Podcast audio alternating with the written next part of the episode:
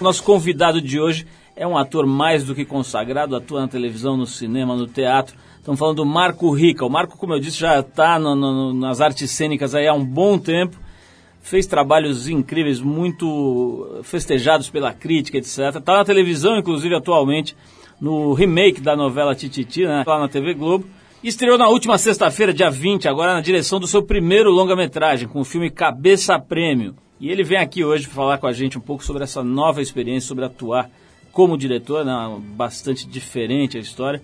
Vai contar um pouco sobre o filme também sobre os tempos em que ele foi garçom, professor de história, início na televisão, aos 31 anos, sobre assédio da mídia, casamento, um monte de coisa bacana hoje aqui com Marco Rica. Bom, mas vamos abrir o programa com música, como a gente faz sempre, aliás, para embalar esse começo de programa especial. A gente fica com o Team Fight, cantor norte-americano que vem chamando a atenção nos últimos anos, uma mistura de indie, country e hip hop. A gente vai tocar a faixa Sing Along do álbum Fair and Fair de 2008. Depois do Team Fight, a gente volta agora sim com o ator Marco Rica batendo um papo com a gente aqui. Vamos lá.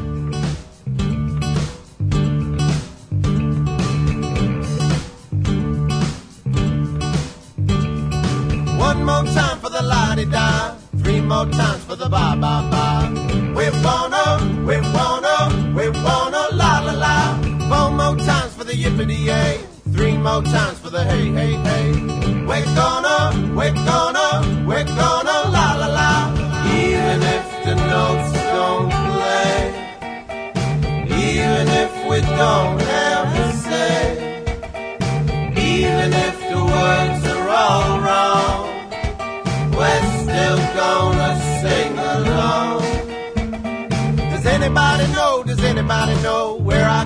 get a hay in the hole?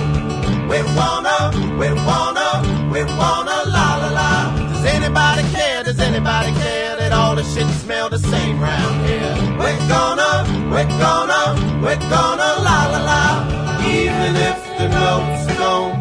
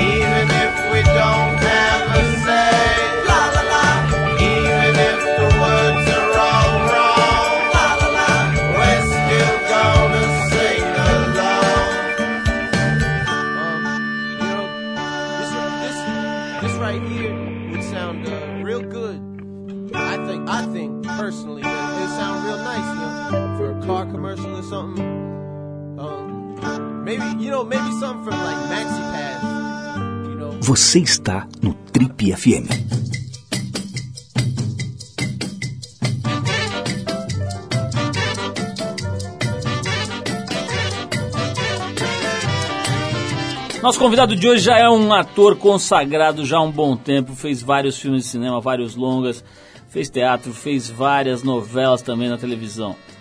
Mas para chegar até esse momento da carreira dele, tarimbado ator, ele passou por várias outras atividades. Foi office boy, vendedor de loja, garçom e virou até menor aprendiz do Banco do Brasil. Ele se formou em História na PUC de São Paulo, deu aulas na rede pública durante seis anos e foi dono e administrador de um teatro, o Teatro do Bexiga, aqui em São Paulo, durante outros cinco anos. A relação dele com as artes cênicas vinha desde o colégio, depois de fazer muito teatro, a estreia na televisão foi em grande estilo. Em 93, como co-protagonista da novela Renascer, uma novela que marcou a época na TV Globo.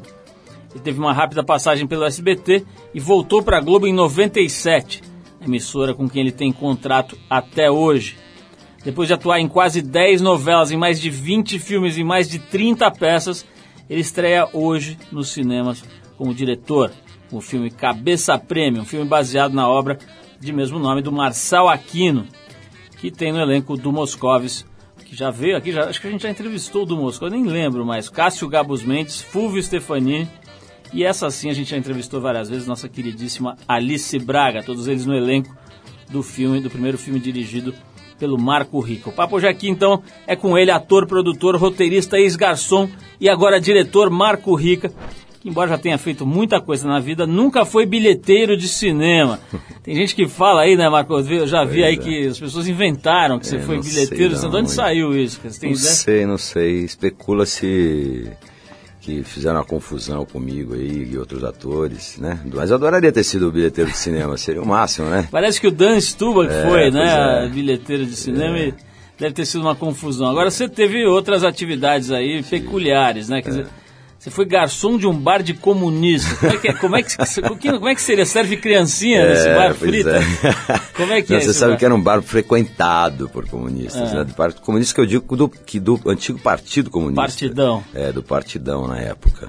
Então era um par legal, assim. Eu dava nessa época eu ainda dava aula de história, mas na verdade eu ganhava dinheiro mesmo sendo garçom, porque eu ganhava muito mal como professor da rede pública. E era um bar bacana, eu tive, são contatos até hoje, grandes amigos, desde os donos até os frequentadores. E lá eu aprendi a fazer uns drinks muito bons, entendeu? Bom, hoje em dia só deve ter sobrado o Niemeyer e o Fidel nesse bar, né, cara? Agora me diz uma coisa, como é que foi a tua experiência como professor? Né? A gente ouve falar e, e, vivencia eventualmente quando você visita, eu já visitei algumas escolas aí do estado recentemente até, e você vê uma situação bem precária, né, cara, em geral. Como é que como é que é a tua lembrança, a tua experiência, como é que foi a tua experiência dando aula? Olha, eu tinha essa, esse minha, essa minha relação com a arte é, desde garoto, né? Então, na verdade, quando eu fui dar aula de história aí na periferia de São Paulo, que eu acho que era muito pior do que hoje, eu, eu para te falar a verdade, não tenho tanto contato hoje. Mas eu dei aula em, em, regiões muito distantes aqui de São Paulo, na periferia e tal. E eram lugares que, na verdade, o que, que a gente fazia? Eu era professor substituto, porque os professores que eram efetivos nem iam mais dar aula. Então por isso que a gente, no primeiro ano de faculdade da História na PUC, a gente já era requisitado para dar aula e a gente supria essa carência das pessoas que não chegavam lá. Então lugares distantes, às vezes muito violentos, etc. Que a gente demorava, eu demorava de ônibus às vezes uma hora e meia para chegar no, no lugar. Mas ao mesmo tempo foram experiências espetaculares, porque o curso noturno que eu dava aula, eram, a, a, todo mundo tinha mais ou menos a minha idade né, 18, eu comecei 18, 19 anos ali, então quem fazia aula, quem tinha aula à noite, eram as pessoas da minha idade. E de alguma forma, é, eu me utilizava do curso, que tá, para além do, do fato ali da, das questões da matéria in, in, intrínseca ali, da, de história e tal, e outros correlatos que eu tinha que dar aula também, eu acabava que a gente fazia movimentos culturais nessas regiões. E, e é engraçado que muita gente que eu encontro por aí hoje, é, veio um pouco fruto desses movimentos que eu e alguns outros professores acabávamos criando ali nesse, nessa periferia e que hoje são profissionais da arte aí e que é um maior orgulho, assim, entendeu? Então isso foi uma, um lado bacana. O lado ruim é que você pega professores muito cansados, né? Uma escola, naquele momento, pelo menos, eu não posso dizer hoje, eu não sei exatamente como está, é, muito renegado os cursos noturnos, muito entregue ao nada, ao vazio, ao despropósito, ao descaso da, do governo, enfim, de tudo. E você pegava aquilo e, de uma certa forma, o, o professor é o reflexo um pouco disso tudo, ganhava mal pra caramba. Então as pessoas iam muito cansadas, era um emprego concursado, o cara não queria largar isso. Mas pouco ia, tinha desinteresse. Então meu grande problema com, a, com em lecionar e dar aula não foi nem com os alunos, foi com os meus próprios colegas. Eu tinha uma dificuldade com eles, assim, porque eu ia com uma garra jovem ainda pra caramba, né? Uma vontade, uma secura de tentar ali é, produzir alguma coisa, input, é, fazer com que formar ali um, cidadãos críticos em relação a uma série de coisas e, e a grande maioria estava ali para, como dizia Paulo Freire, depositar algumas poucas informações na cabeça dos caras, eram umas coisas, como diz o outro, ele dizia informação quase bancária, né? Agora, ô, ô Marco, é, como é que rola a tua carreira de, ator? Rolou na paralela ou teve um momento que você rompeu ali com, com, a, com, com a atividade didática e foi e partiu para o teatro? Quer dizer, tem uma ruptura ou foi na paralela? Não, sempre na paralela. O, o teatro, eu nunca, inclusive, imaginei que fosse viver disso. Assim, eu era literalmente amador, né? É, e a gente tinha um grupo de teatro, esse grupo foi dando certo. A gente frequentava é, festivais estudantis, festivais. Uma, era uma época que tinha muitos festivais de teatro no Brasil todo, assim. E a gente acabava ganhando muito prêmio, e aí os profissionais que eram júris, etc., começaram a chamar a gente para para virar profissional. E a gente tinha um certo medo, porque era um era filósofo, outro era engenheiro, outro era, tinha mais historiadores. Então a gente tinha uma vida meio paralela, a gente tocava, também tinha banda. Então a gente não sabia muito bem o que queria fazer, a gente gostava desse troço. Aí com o passar do tempo a gente acabou, tinha um grande um teatro aqui que era um teatro experimental, chamava Teatro Bexiga, ele ia fechar. E era o teatro que a gente mais gostava, era onde passavam as grandes peças, onde tinha um movimento teatral ali, que todo mundo ia para lá no boteco no final. E aquele teatro ia fechar e a gente decidiu adotar aquele teatro. Nós arrendamos durante 5, 6 anos e lá foi a minha grande escola, e lá nós nos profissionalizamos e então foi sempre no paralelo. Eu comecei a fazer teatro, acho que eu tinha uns 13 anos na escola. E comecei escrevendo, depois atuando nas próprias peças que eu escrevia. E aí foi sempre essa confusão. Por isso que sempre virei um produtor, escritor. Não sei nem o que eu sou, na verdade. Nós vamos dar um, nós vamos dar um pulo dessa, desse momento direto para a TV Globo, direto para o cinema. Vamos falar inclusive do dia em que você catou Luana Piovani em cena. Mas a gente vai parar para ouvir uma música, depois a gente volta com esse papo. A gente vai com a lenda do soul mundial, o Godfather of Soul James Brown e a clássica faixa The Payback, que é do álbum do mesmo nome, lançado em 73, que até hoje é considerado por muita gente um marco na história da funk music. Depois do Godfather of Soul, a gente volta para saber se o Marco Rica pegou ou não pegou a Luana Piovani naquele filme. Vamos lá.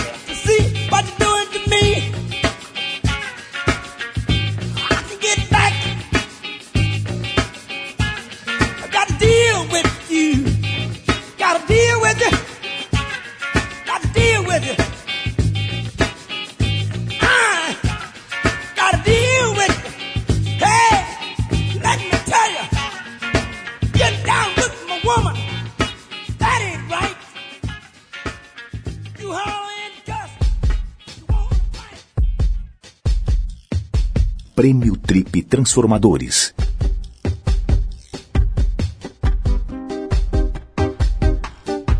Olá, aqui quem está falando é Edgar Piccoli, apresentador de televisão.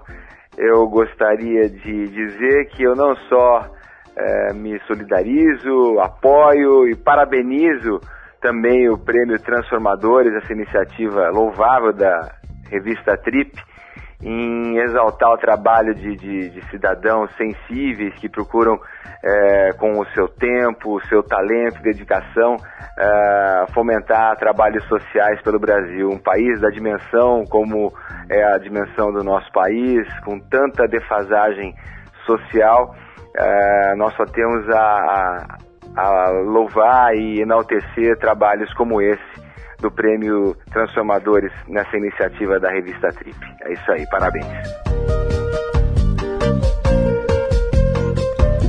O Prêmio Trip Transformadores é apoiado por marcas alinhadas à iniciativa e seus indicados. Patrocínio O Boticário. Apoio Ambev. Suzano Papel e Celulose. Instituto Eco Futuro. Almap BBDO. Audi. H2O. ESPM e Link. Transportadora oficial Gol Linhas Aéreas Inteligentes.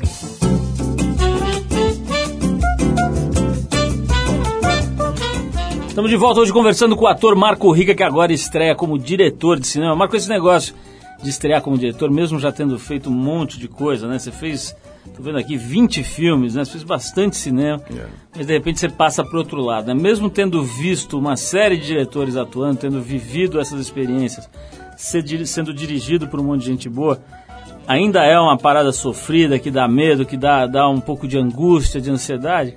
A angústia dá, e principalmente nessa fase que eu estou agora, que é a fase do lançamento, que a gente nunca sabe o que vai acontecer se o público vai lá, né? Porque o público tem que ir rápido, porque eles têm uma. Se o público não for logo, eles dão um tempo do boca a boca, eles tiram de cartaz, né? Então isso é muito cruel para o cineasta. Então essa angústia dá, eu estou exatamente vivendo ela agora, aqui na sua frente, nesse momento. É um, um, aperto no peito que dá, porque são três anos e pouco que eu estou dedicado a esse filme exclusivamente. Porque eu não só dirigi, mas eu escrevi, produzi, o que isso dá um trabalho danado em parceria com o Paulo Schmidt da Academia de Filme, mas eu, eu pus a mão mesmo no filme, passei o Pires para conseguir a grana. Então eu tô, é, um, é um trabalho muito difícil. Agora eu tive a felicidade realmente de trabalhar com muitos grandes diretores. E mais do que isso, sempre fui muito curioso, né? Porque. E aí o set de filmagem é um pouco a minha casa. É, e eu sempre, por essa curiosidade, acho que fui osmoticamente aprendendo alguma coisa. E eu acho que acabou que, por uma extensão natural, me deu vontade de tomar conta do todo. Eu já tinha participado, eu venho fazendo filmes como colaboradores desse, de alguns, muitos cineastas. Fiz um primeiro é, projeto meu que chama Crime Delicado, que eu chamei o Beto Brant para dirigir, eu roteirizei, produzi junto e protagonizei. Então acho que tinha, chegou o momento de eu pegar e falar, bom, agora é hora de parar de encher o saco dos outros e fazer o meu, né? Porque senão você fica se metendo muito bedelho na vida dos outros. E, mas é difícil, mesmo assim é difícil, porque é sempre uma aventura nova. E eu acho que talvez se eu fizer o segundo também será, porque cada filme é um filme. Né? Marco, do ponto de vista técnico, assim, você se sentia já sabendo tudo, preparado, ou teve coisa que você teve que perguntar para diretores mais experientes? Você estava realmente já com a faixa preta na cintura? Olha, tem muita coisa que eu acho que eu nunca vou aprender, que é a parte quando você vai para laboratório, etc, que eu passei por, esse, por isso tudo hoje. Eu vivo dizendo que esse filme me deu pré-primário, ginásio, não lembro mais, a, hoje a classificação é outra, mas é, colegial, fiz é, faculdade, pós-graduação e mestrado nesse, nesse aí, porque foi, eu aprendi tudo ali. Agora, ao mesmo tempo, eu, eu, você tem a felicidade no cinema de poder ter verdadeiras parcerias. Então, por exemplo, eu tive um diretor de fotografia que é o Zé Bob, que é talvez um dos grandes diretores de fotografia desse país, e que eu tinha ali um, é, um conhecimento dele. Então, tem muita coisa que você pode delegar, e isso você aprende muito dirigindo no cinema. Mas também, ao mesmo tempo, você tem que saber, porque senão você fica vendido e na mão das pessoas. Então eu procurei, obviamente, me informar o máximo que pude, e como eu te disse, faz 30 anos que eu faço cinema. Além desses 20 longas, eu fiz mais 25 curtas-metragens. E eu sempre fui curioso, sempre que sabia que lente estava usando, que câmera estava usando. Eu venho de câmera que não era nem blimpada, né? Eu venho da, da ditadura do negativo, a gente ouvia aquele trrr, e fiz a maioria dos meus filmes um para um, numa época que o negativo era caro, a gente não podia errar. Você tinha que ir lá, entrar em cena e fazer. Então, eu tive essas experiências. Isso tudo, querendo ou não, tá no set, foi pro meu filme. Tem influência de tudo quanto é diretor que eu trabalhei, obviamente deve ter lá, né? Misturado e muita coisa do que vi. Então, acho que é. Tem gente que faz a faculdade, que se especializa, que estuda, e tem gente que é da lida. Eu fui, sou da lida. Não sei se isso é melhor ou pior, mas é, um, é como eu fiz o meu, meu trampo aí. Agora, Marco, esse papo está muito bonito, muito legal, a técnica, a direção, tá, mas vamos ao que interessa, hum. que é a razão pela qual certamente você está nessa profissão, que todos nós estamos em todas as profissões. Ah que são as mulheres, né? As maravilhosas. E no cinema o negócio é sério, né, cara? Porque você acaba contracenando com mulheres absolutamente especiais, não só pela beleza, mas figuras assim realmente de brilho, né? Assim, figuras especiais, né? Você foi casado, inclusive, durante bastante tempo com a Adriana Esteves, vocês têm um filho, né? É, como é que é, cara, esse negócio do relacionamento? Acaba sendo natural mesmo, né? Criar, é, saírem casais dos filmes ou das novelas e tal, quer dizer, as pessoas se engancham ali, se relacionam, né? Na tua vida foi assim? Você acabou namorando as colegas? Como é que é esse lado aí? Acaba rolando... Acho que a gente acaba namorando não exatamente quem a gente contracena, mas gente no meio, porque a gente trabalha tanto que Convive, você não tem né? tempo de nem ver onde, onde vão as pessoas, entendeu? Acaba que você convive, acaba que dali mesmo do seu meio, eh, deve ser assim com bancários, deve ser assim com médicos, deve ser assim com né, com, sei lá, com, com, funcionários públicos. Então acho que é um pouco isso. Agora, eu tive poucos envolvimentos com as minhas parceiras de trabalho. Agora, eu contracenei com grandes mulheres mesmo. Eu tive o prazer de, de ter na minha frente mulheres lindas, maravilhosas, são minhas amigas até hoje e que são aí estão no imaginário coletivo da garotada e, dos, e dos coroas como eu também. Ô, Marco, você teve uh, casado com a Adriana, que é, que é bem famosa. Agora, pelo que eu estou vendo aqui, você tem uma namorada que não é do, do meio né, artístico. Dizer, esse negócio da exposição, cara, é um negócio que eu já, já, A gente cansa de entrevistar aqui artistas ou gente que se expõe bastante na mídia por essa ou por outras razões, né? E tem muita gente que lida mal com isso, que acaba sofrendo, que acaba brigando com essa ideia. E outros que parece que lidam com isso com a maior naturalidade, né? Isso para você como é que é, cara? É tranquilo?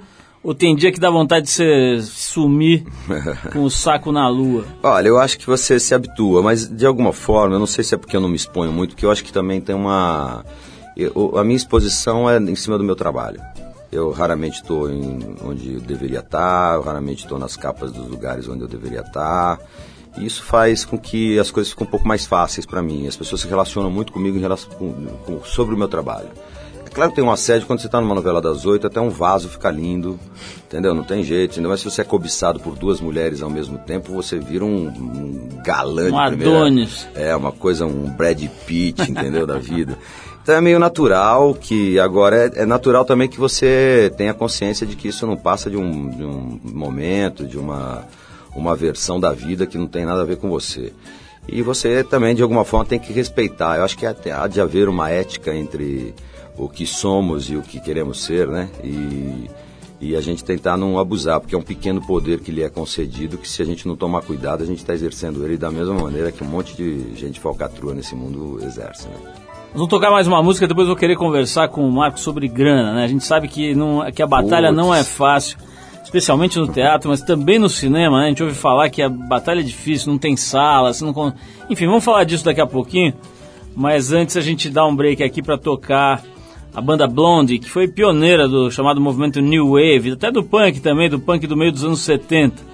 A gente separou a faixa One Way, One Way or Another, do álbum Parallel Lines, Linhas Paralelas, que marcou a passagem da banda do chamado Underground para o também chamado Mainstream, lá nos Estados Unidos. Depois do Blonde, a gente volta para saber se o Marco Rica tá com a bufunfa, tá com o colchão recheado, tá com dólares na cueca na Suíça ou não. Vamos lá, One Way or Another com a Blondie.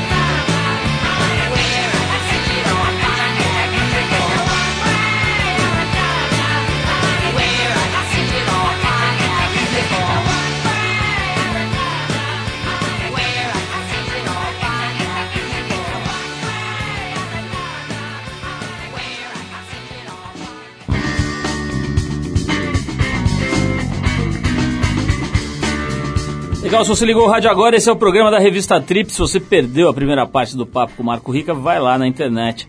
Espera acabar, né? Ouve a segunda parte, depois vai lá na internet, você vai ouvir a, o papo com ele completo e também as outras centenas de entrevistas que a gente fez nos últimos anos estão todas lá no trip.com.br. Marco, vamos voltar a falar aqui. Eu quero saber sobre dinheiro. Eu quero que você abra completamente o seu saldo, a sua conta. Não, é brincadeira, mas, cara, como é que é esse negócio, né? Porque ao mesmo tempo que tem esse glamour, tem essa exposição, você tem acesso e deve ter convites para publicidades que pagam bem e tal. Parece que a batalha no cinema, no cinema nacional, ainda continua, com algumas exceções, né? Essas superproduções da Globo Filmes, parece que são chamados cash cow, né? Aquela coisa que gera grana mesmo. Mas as produções um pouco mais elaboradas, com pretensões diferentes, parece que ainda se arrastam do ponto de vista financeiro. É isso mesmo? É isso mesmo. É muito difícil. Nós ainda não conseguimos estabelecer sequer uma indústria de cinema no país e, e para quem faz o que ainda por cima é independente, praticamente o cinema todo do Brasil é independente, mas tem o off-off, né?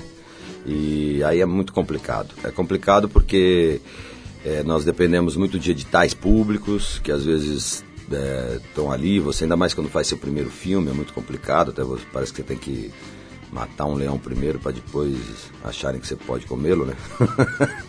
e, mas aí você tem que passar o pires, que foi o que eu fiz. Eu saí, eu visitei, assim como eu faço com as minhas produções de teatro, eu virei um bom vendedor dos meus projetos. Se acaba que hoje que se eu perder o emprego de ator, se descobrirem que eu sou péssimo, eu vou ser vendedor de alguma coisa, sei lá o que, eu vou ser bom, porque eu me especializei em criar um personagem ou vendedor.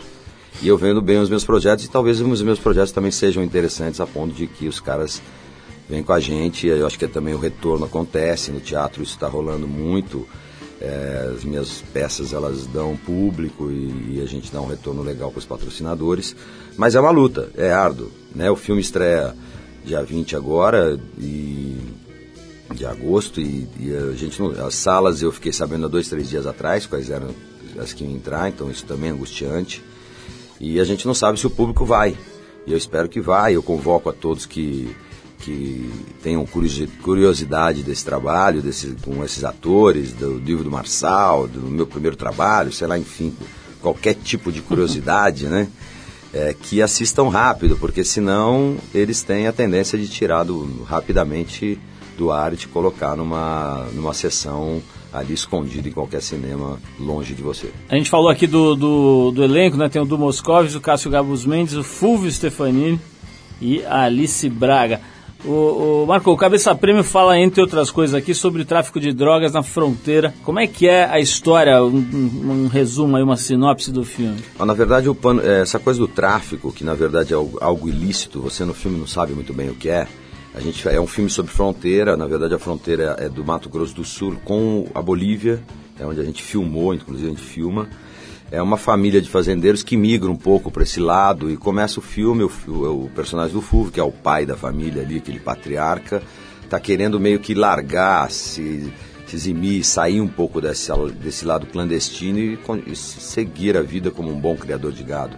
E ele tem um irmão muito pernóstico que gosta do poder, que é o Otávio Miller, que faz brilhantemente bem e que quer manter, continuar. E o Fúvio tem uma filha, que é Alice Braga, que se envolve com o piloto de avião da família, que é o cara que traz, leva e traz as, as, as coisas ilícitas ali da família. Se envolve com ele, que é o personagem do Daniel Handler, que é um, um grande ator uruguaio que milita muito na Argentina e tal. E eles fazem um casal. E a verdade começa aí um complô desses, desse irmão contra um outro e esse casal engravida, foge e a cabeça desse garoto, desse piloto, é colocada a prêmio.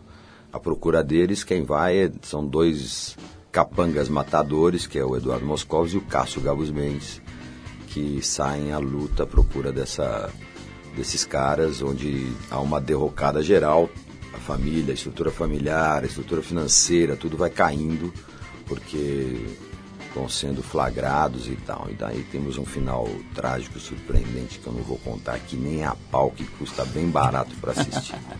ô, ô, Marco, vamos passar para a televisão um pouquinho, que é um ah. campo onde você também está há bastante tempo, já fez uma série de novelas, está agora no ar na Globo, nesse remake né, do Tititi, aquela história dos dois costureiros, não Isso. sei o quê. É, você tá, teve algumas passagens aí por outras emissoras, mas você tem um vínculo bastante longevo aí com a TV Globo, né? Tá lá atuando nesse momento, inclusive. É, a pergunta talvez seja um pouco delicada e tal, mas acho que dá para te perguntar isso. Quer dizer, como é que você está vendo a entrada das outras emissoras no campo da dramaturgia de uma maneira um pouco mais séria, mais sólida, né? Quer dizer, de fato, a Record tem feito novelas aí, quer dizer, começou ali com uma coisa mais tosca, de repente vai melhorando, vai aprendendo, vai contratando um monte de gente das outras emissoras, o SBT também está fazendo. A Bandeirantes tem a sua, a sua linha lá.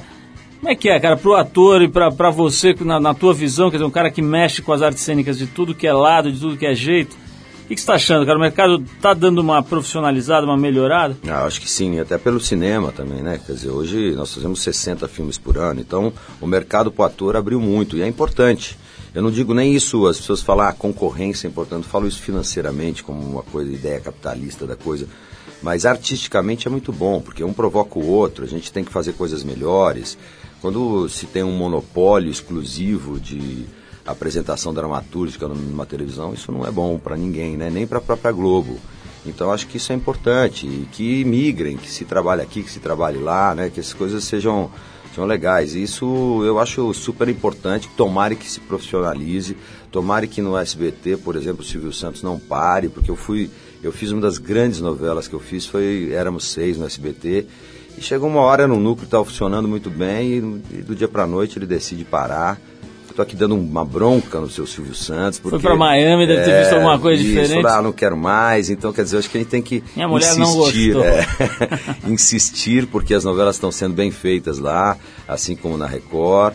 Agora, obviamente, a Globo, por, por essa essa vocação, né, querendo ou não, a Globo mantém um núcleo de dramaturgia cada vez mais constante ela ainda é a grande casa. Eu tenho a felicidade de eles ainda me quererem lá, eu sou contratado e para mim é, além de ser um lugar que eu curto muito trabalhar, é quase um mecenato ali, porque eu só posso fazer essas loucuras que eu faço fora porque a Globo me acoberta de alguma forma, porque senão eu estaria pedindo aqui um pedaço de pão para você, porque o cinema e o teatro muitas vezes me deixaram não conseguir sobreviver.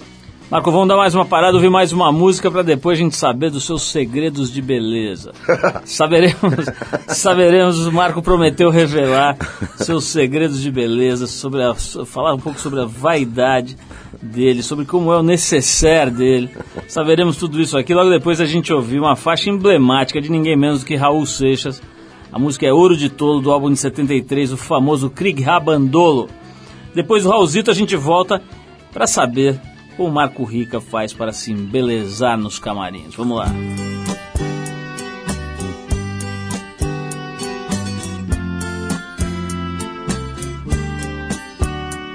Eu devia estar contente porque eu tenho um emprego, sou dito cidadão respeitável e ganho 4 mil cruzeiros por mês.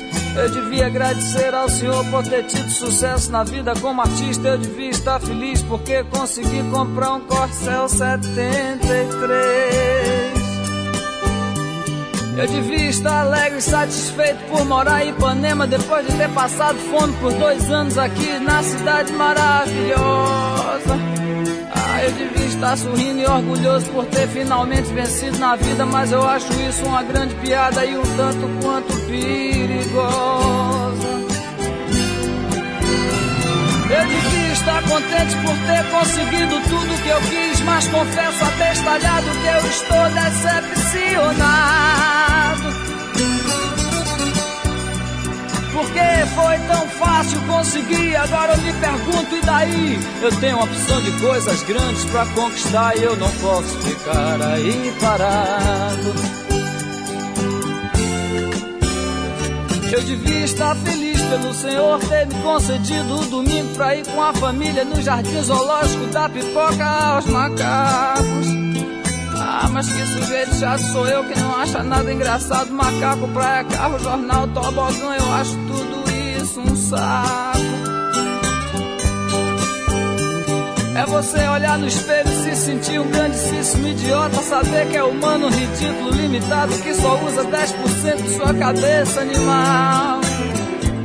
E você ainda acredita que é um doutor, padre ou policial que está contribuindo com sua parte para o nosso belo quadro social.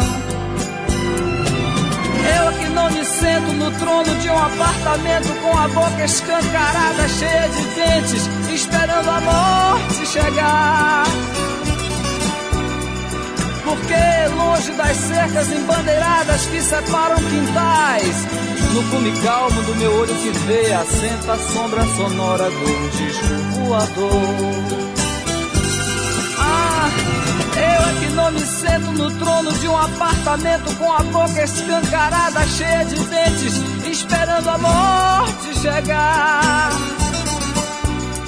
Porque longe das cercas embandeiradas que separam quintais, no cume calmo do meu olho que vê, assenta a sombra sonora de um disco voador. Você está no Trip FM.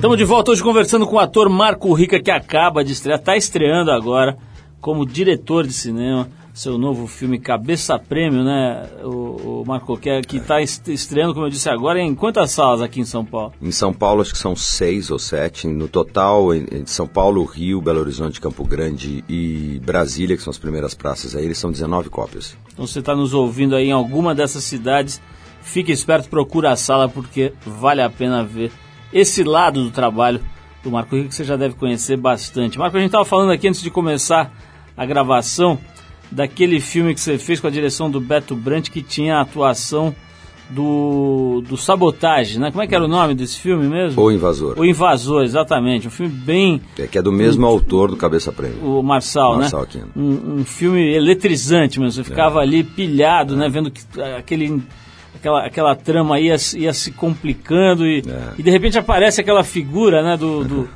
do, do, sabotagem que um tempinho depois, infelizmente, foi assassinado, né, morreu é. em condições trágicas e tal.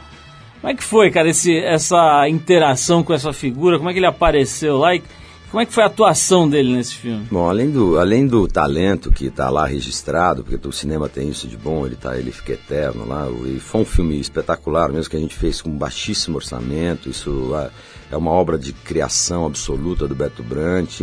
Ele, o Beto, além de ser um grande talento, ele, é um, ele sabe reunir muito bem as pessoas. Quando ele trouxe o o Sabotagem para o set, ele não trouxe só para fazer um personagem, ele trouxe para ser um coach do Paulo Miklos, que faz brilhantemente o filme.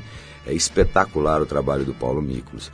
Então ele, é, é, o texto estava ali, né? Como se falasse assim, ah, ela, essa mulher é gostosa. Aí o, o, o Paulo perguntava para ele, como é que eu falo isso aqui? Ele falava assim, mete aí, carnão. Aí tem no filme lá, carnão.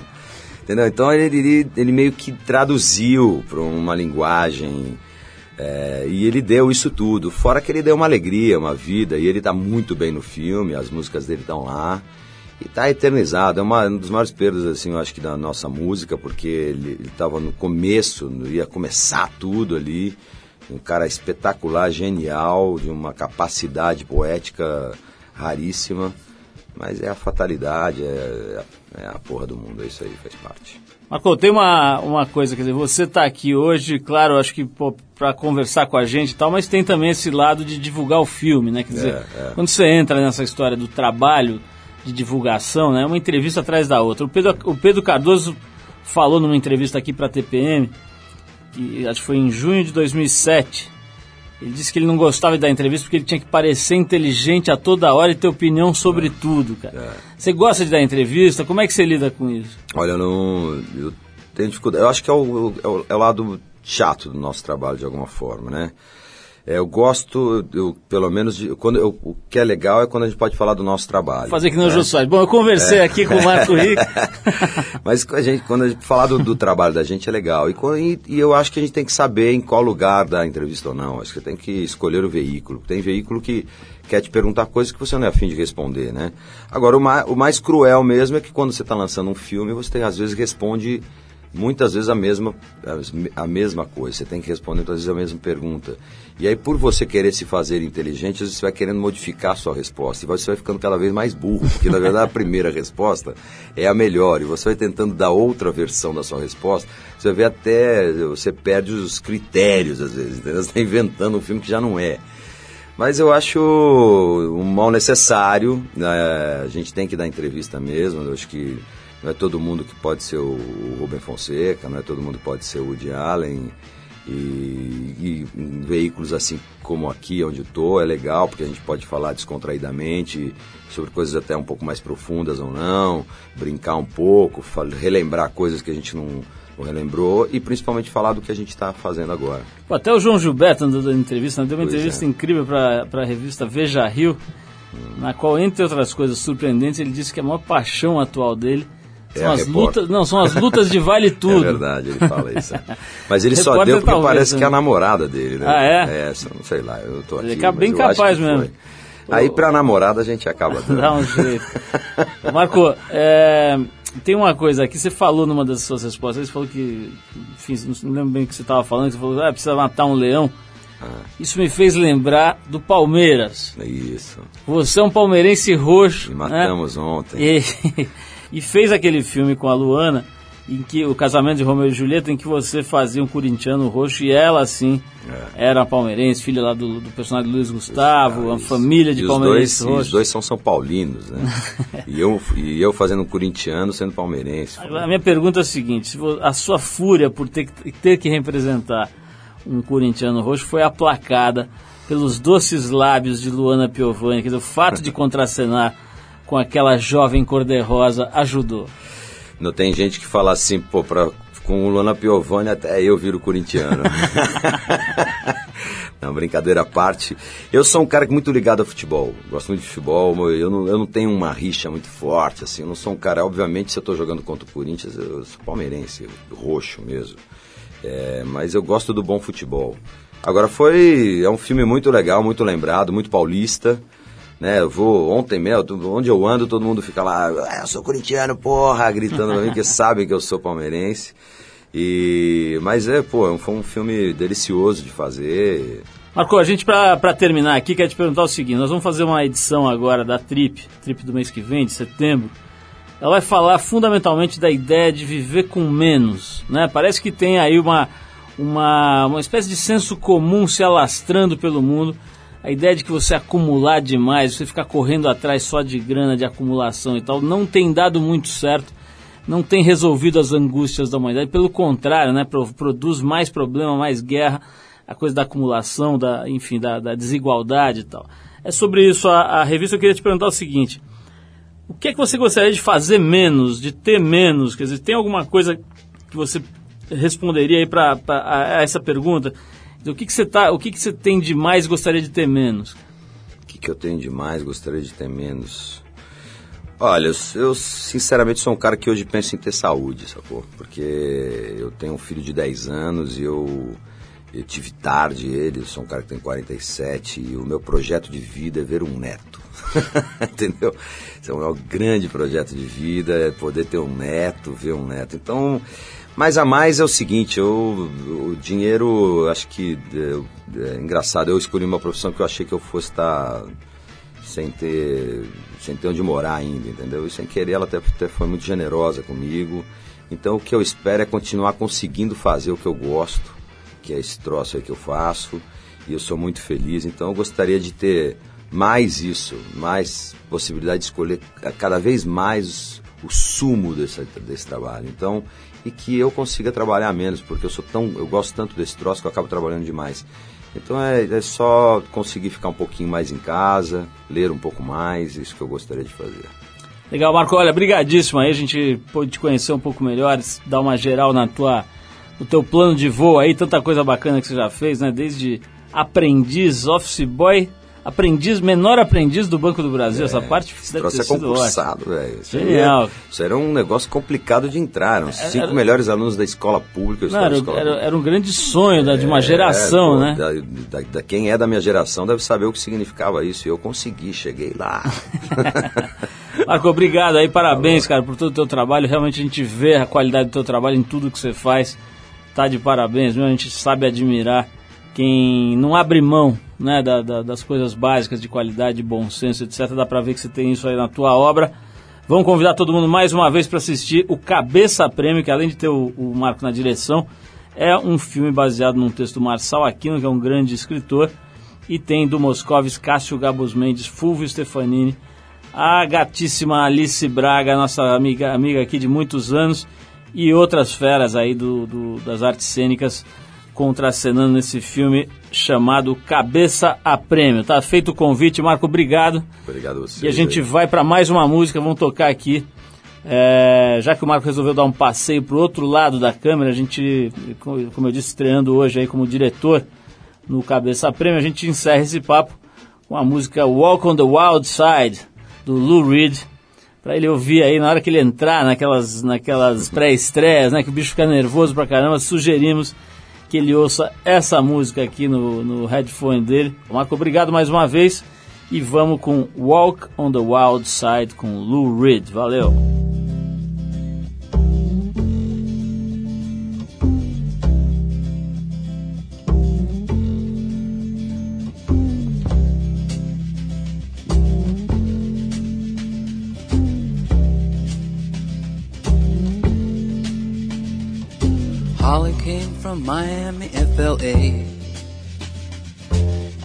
Away across USA.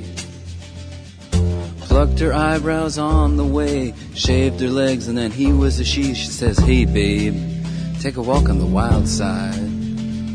Said, Hey honey, take a walk on the wild side.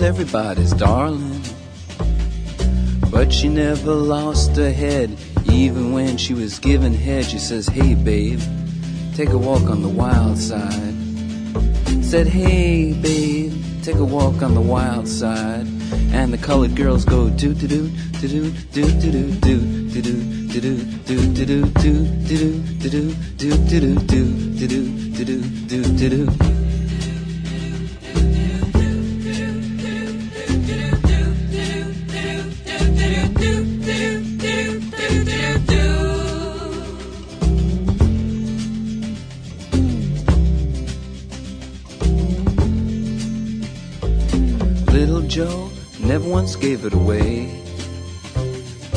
Everybody had to pay and pay. A hustle here and a hustle there.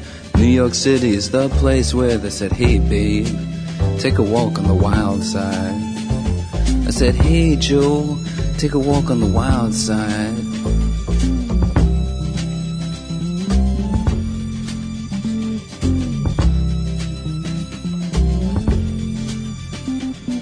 Sugar Plum Fairy came and hit the streets. Looking for soul food and a place to eat. Went to the Apollo, you should have seen him go, go, go. They said, Hey, sugar, take a walk on the wild side. I said, Hey, babe, take a walk on the wild side. Alright.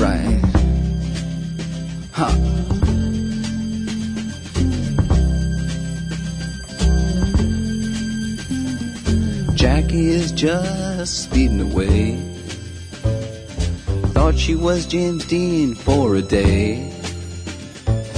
Then I guess she had to crash. Valium would have helped that patch. I said, Hey babe, take a walk on the wild side. I said, Hey honey, take a walk on the wild side. And the colored girls say, Do do do do do do do do do do do do do do do do do do do do do do do do do do do do É